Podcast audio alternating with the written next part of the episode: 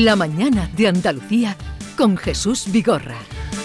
Y eh, con Silvia Moreno, Amalia Bulnes, eh, Teo León Gross y como les anunciaba y presentaba con Francisco Tato, que es presidente del Consejo Andaluz de Economistas. Llevaba un ratito con nosotros desde que se iniciaba la conexión con el Congreso de los Diputados. Daba 10 medidas el presidente del Gobierno, pero el otro día ya, tras el Consejo de Ministros, apuntó algunas. ¿Cómo le suenan estas medidas para combatir la crisis energética que está mm, anunciando el Gobierno y el presidente? Bueno, evidentemente estos 10 ejes que nos acaba de decir el presidente del gobierno son ejes que bueno, tienen todo el sentido, el sentido común, pero ese mismo sentido común eh, lo tiene la, madurez de los hogares españoles que sabe pues bueno, pues cómo, cómo debe ahorrar en esta, en esta situación de crisis y todos somos muy conscientes del problema que se nos viene este invierno con la crisis ucraniana y con quizás las restricciones en el consumo de, del gas. Se han presentado hace unos días los presupuestos mm, generales del Estado, eh, también los de Andalucía. ¿Qué previsión eh, tiene usted eh, para el próximo año, los próximos meses, de cómo va a ir la cosa en Andalucía y en España? Bueno, ciertamente ciertamente vienen unos meses complicados. Llevamos los economistas mucho tiempo hablando de la posible recesión. Lo que pasa es que a mí me gustaría contextualizar esa recesión de la que hablamos mucho, que eh, está asustando mucho a, las familias. Hay que tener en cuenta que esa recesión previsible, no todavía eh, cierta, y yo creo que en Andalucía quizá no vamos a a sufrir esa, esa recesión. Hay que recordar que una recesión son dos trimestres consecutivos de crecimiento negativo.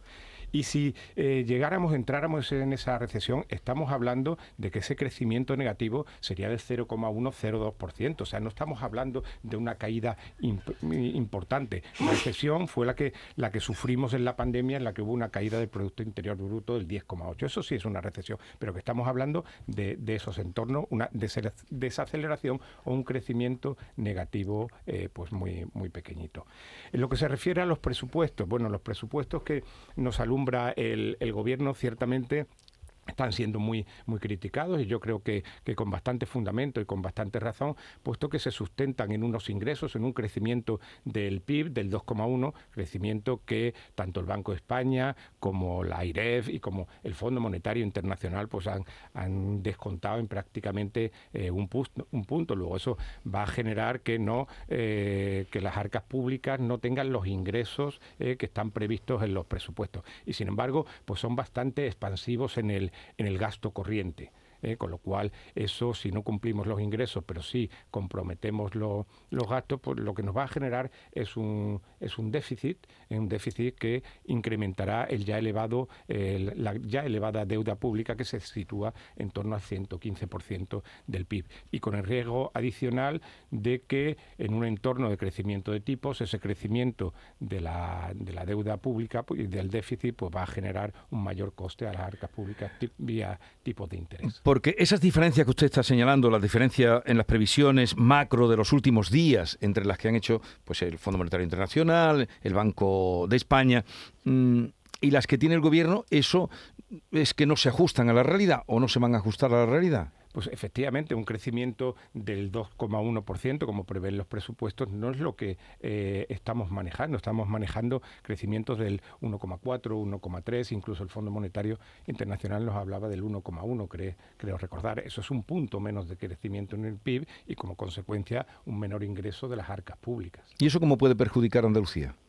Bueno, la, eh, Andalucía le perjudica exactamente igual. Andalucía está en el entorno de España. Sin bien, eh, Andalucía tiene un hecho diferencial en estos momentos y es que eh, goza de una importante estabilidad política y esa estabilidad política le da cierta credibilidad. Pero hay que tener en cuenta que las posibilidades del presupuesto andaluz equilibrado y consensuado pues no son ni de lejos las del presupuesto nacional. Con lo cual, bueno, pues toda la política nacional Andalucía le afecta, si bien eh, Andalucía pues cuenta con esa ventaja competitiva de la, de la estabilidad y el mensaje que desde Andalucía se está lanzando pues al, al mundo de que bueno pues esto es un sitio con estabilidad y con interés para poder invertir.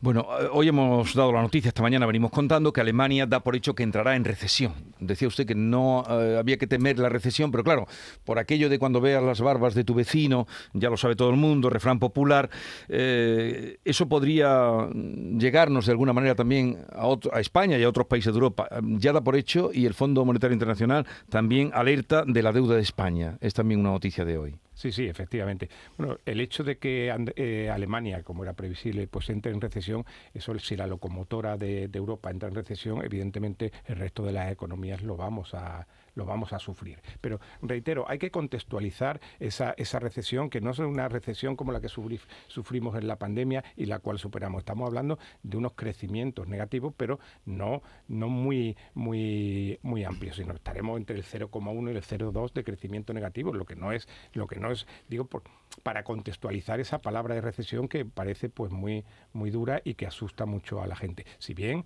hay que, hay que tener, presente de que, bien, que vienen momentos duros y momentos complicados y hay que afrontarlos. Pero siempre en este tipo de crisis, en estas circunstancias, surgen oportunidades y a eso hay que estar, a esas oportunidades para intentar aprovecharlas. Mm. Estamos hablando con Francisco Tato, presidente del Consejo Andaluz de Economistas. Eh, le pregunta Paco Ramón, editor de La Mañana de Andalucía. Señor Tato, muy buenos días. Decía usted que no hay que temer a la recesión, que no va a ser como la del COVID, pero lo que nos espanta a los ciudadanos eh, es eh, la inflación. Unos presupuestos expansivos en gasto corriente, como ha planteado el gobierno, no es un mensaje contraproducente para esa inflación. Absolutamente, absolutamente. Efectivamente, el gran problema que tiene ahora nuestra economía no es esa, recesión, como usted bien han dicho, sino el problema de la, de la inflación. Y ya los bancos centrales eh, europeos y la, el Fondo Monetario Internacional, perdón, y, el, y la Reserva Federal eh, Americana están luchando precisamente contra esa, contra esa inflación a través de, una serie de políticas eh, monetarias. Y lo que no debe hacer la política fiscal es precisamente ir en contra, de, remar a contracorriente de lo que están haciendo las políticas monetarias. Entonces, una política expansiva, una política fiscal expansiva, evidentemente va en contra del control de la inflación. Estamos otra vez, por tanto, a merced, como hace una década, del Banco Central Europeo, porque con, ese, con esa deuda, con esas previsiones de déficit que marca el FMI, en el momento que haya una subida de tipos de interés más acelerada de la que nos viene acostumbrando Frankfurt, eh, ¿podemos hablar otra vez de la prima de riesgo todos los días en los telediarios? Bueno, yo ya aventuré hace, hace un tiempo de que íbamos otra vez a, escuchar a nuestra familiar, aquella prima de riesgo que todos conocimos hace unos años. Bien es cierto que eh, la situación eh, invita a pensar de que podemos tener nuevos episodios de crecimiento de la, de la prima de riesgo. Y máxime cuando eh, no controlemos el déficit público como, está, como puede ocurrir en estos presupuestos expansivos. Dábamos la noticia ayer de la posibilidad o probabilidad de que se congelaran mm, por la subida del Euribor las cuotas eh, de las hipotecas. Eso se ha dejado caer así. ¿Eso lo ve usted posible?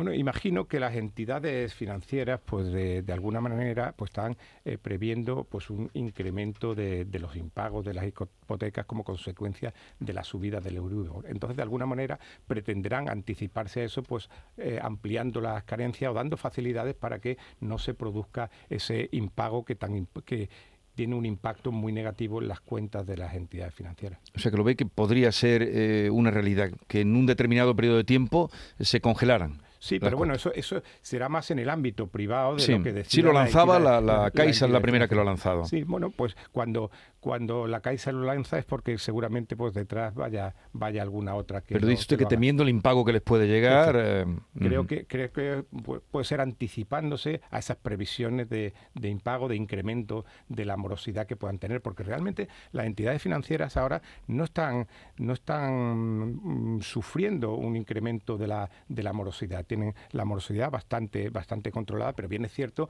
que esa subida de, del Euribor pues va a suponer que muchas familias se vean en dificultades para poder afrontar su hipoteca. Hay que tener en cuenta que aunque eh, el Euribor haya subido ya, el efecto en las hipotecas no es inmediato, puesto que las revisiones se hacen o bien con carácter semestral o bien con carácter anual, con lo cual pues todavía no se ha trasladado a, a los... Eh, a la familia, nos ha trasladado a la familia esa subida del Euribor. ¿Y qué proyectos eh, señalaría usted como estratégicos, y nos referimos a Andalucía, para la recuperación económica y transformación de, la economía?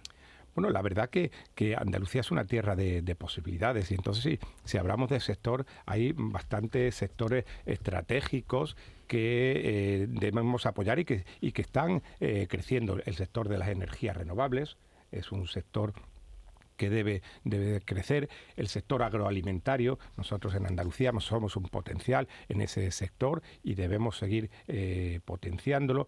Igualmente el sector de la, de la minería, ahí creo que tenemos también en Andalucía mucho mucho que hacer y mucho que decir. Y ¿Por qué no hablar del hub tecnológico que se está eh, montando en la provincia de Málaga con referentes como Google, eh, Vodafone, eh, el City, pues, bueno, pues empresas que se están allí instalando y que, bueno, pues mm, tiene mucho, mucho interés. ¿Y el sector inmobiliario cómo lo ve?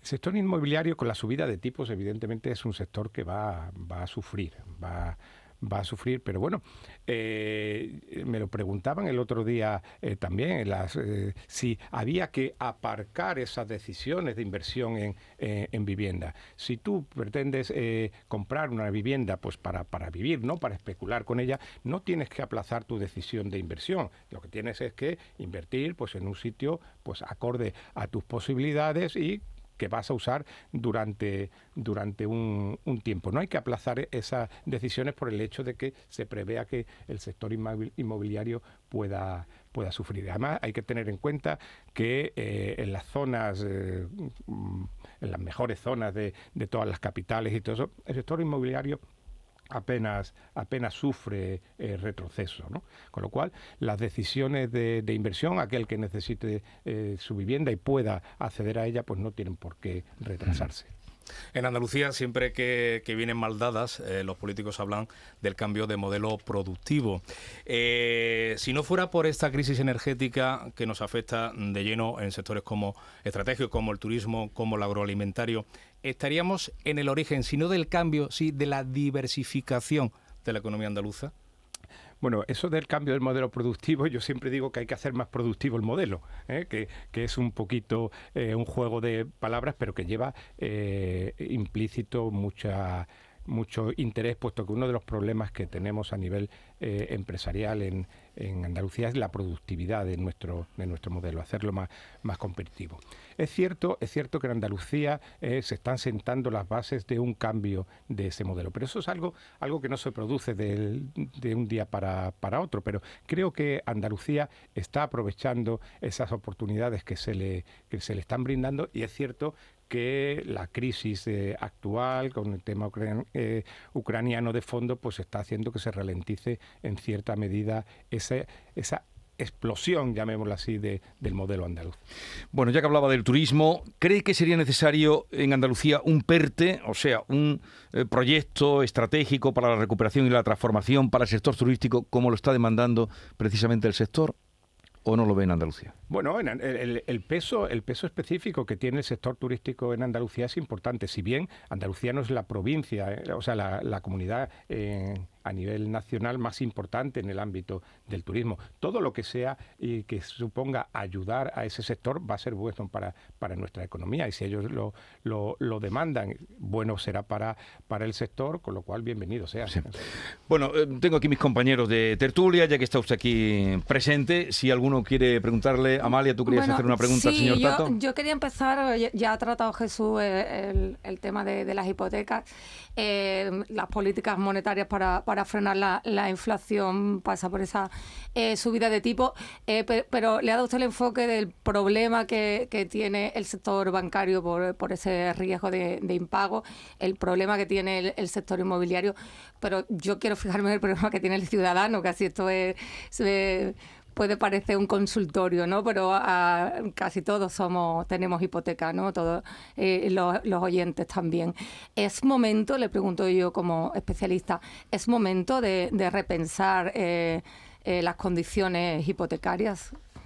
Bueno, siempre, siempre es momento de repensar, de repensar esas condiciones hipotecarias. Lo que pasa que eso no es algo que dependa únicamente de la familia, sino que se tiene que Sí, bueno, nos están diciendo mucho hay que cambiar ahora ya el interés variable por el fijo, antes de que te revise la hipoteca, esto con carácter semestral o el año que viene. A mí, por ejemplo, pues todavía me queda un montón de meses para que se me revisen, ¿no? Pero yo creo que es una pregunta que nos estamos haciendo todos, ¿no? ¿Cambiamos nuestras condiciones de la hipoteca? Siempre que podamos hacerlo con la entidad financiera, que la entidad financiera nos la permita, yo no vería mal cambiar a un tipo de interés fijo. Hay que tener en cuenta que lo que hemos vivido hasta ahora es una anomalía del sistema tipos de interés negativa. Como hemos tenido muchos años. Efectivamente, eso es una anomalía del sistema. Lo más lógico y lo más normal es lo que estamos viviendo ahora, pues tipos de interés 2,5, 3, 4, 5%. Esa es la, realidad. Entonces, si yo puedo cerrar ahora un tipo de interés del 2, 3%, pues siempre será, será interesante si tengo un, préstamo de una larga vida de 15, 20 años, pues puede ser mm. interesante cambiar a ese tipo fijo. Todos tenemos una hipoteca, como decía eh, el verdugo, ¿no? Todos tenemos una hipoteca que pagar. a ver, Silvia, también querías preguntar a nuestro eh, invitado. buenos días, señor Tato. Eh, hemos hablado antes de los presupuestos, ¿no? Y del esquema que se, que se ha planteado. A mí me gustaría preguntarle por ¿Cómo influyen ahí los fondos europeos? Eh, me explico. ¿Está confiando el gobierno de España quizá demasiado en ese maná de Europa, esos fondos europeos que van a llegar? ¿O se está haciendo un planteamiento realista de qué manera se van a ir encajando los fondos europeos?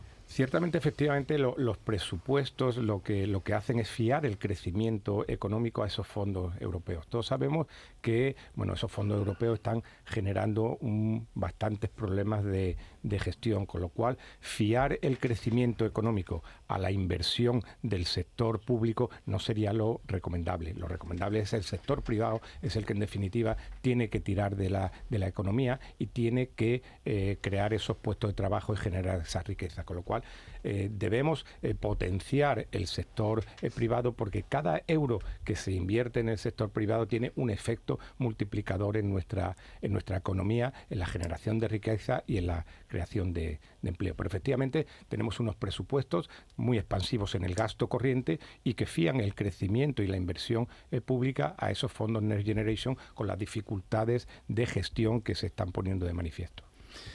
Teo Lengros también le quiere preguntar. Bueno, eh, y abundando en la cuestión de los eh, presupuestos, evidentemente esos presupuestos em, anticipan un ejercicio en este caso además confiando en unos eh, eh, en unas cifras macroeconómicas que todas las grandes eh, los organismos internacionales y, también nacionales el Banco de España el Centro de Estudios del mm. BBVA ahora el FMI están poniendo en duda pero a mí me gustaría preguntarle por, por otro aspecto y es el grado de ejecución que tienen los presupuestos. Es decir, es desalentador, seguramente para muchos ciudadanos es desalentador que se hagan unas previsiones irreales, que en cuanto se publiquen los presupuestos, en 24 horas el Banco de España y, en 72 el FMI hayan dicho no son creíbles. Pero luego está otra parte que también tiene que ver con la falta de credibilidad y el escepticismo de los ciudadanos. Es cuando leéis, la ejecución luego es del 15, del 18, del 20%. ¿Por qué? Sí, ciertamente ese es un, un problema que sufrimos muchas veces, el grado de ejecución de, eso, de esos presupuestos, pero porque, porque tenemos un, un, sistema burocrático que imposibilita muchas veces el, el poder ser ágiles y dinámicos en el, en el gasto público. Y eso es lo que hace que muchas veces por el grado de ejecución de esos presupuestos pues sea de, eso, de esos niveles que son, no, no hacen sino lastrar nuestro crecimiento. la, la pregunta entonces sería, bueno, si la burocracia va a impedir que la ejecución vaya más allá del 20%, ¿no sería más lógico hacer unos presupuestos realistas eh, que, que se parecieran después en su desarrollo a lo que anticipan? Pero yo es que lo que pienso es que no, no lo que eh, eh, el problema es que no seamos capaces de ejecutarlos. O sea, el presupuesto tiene que ser el que tiene que ser. Tenemos una serie de inversiones, una serie de, de infraestructuras y cosas que debemos que debemos ejecutar. Lo que no puede ser es que se presupuesten y no se ejecuten. Ese es el problema. Ahí es donde tenemos que eh, regular y hacer una regulación pues algo más laxa y no tan rígida en la, en la ejecución presupuestaria. Bueno, pues señor Francisco Tato, presidente del Consejo Andaluz de Economistas, gracias por la visita. Eh, el señor Tato dice no sé si esto lo dijo usted con ocasión de los premios Nobel que se repartían el otro día, nuestras madres son los premios Nobel de la economía. Los economistas hacemos lo mismo, pero poniéndoles más ceros. Es, exactamente así. Bueno, la, economía, quien han estirado como un chicle, eh, el salario familiar han sido las madres que son las que saben hacer y gestionar la economía. Por eso lo digo para que ustedes no tengan temor a la hora de hablar o que le expliquen cosas de economía. Gracias por la visita y que tenga un buen día. Muchísimas gracias, encantado.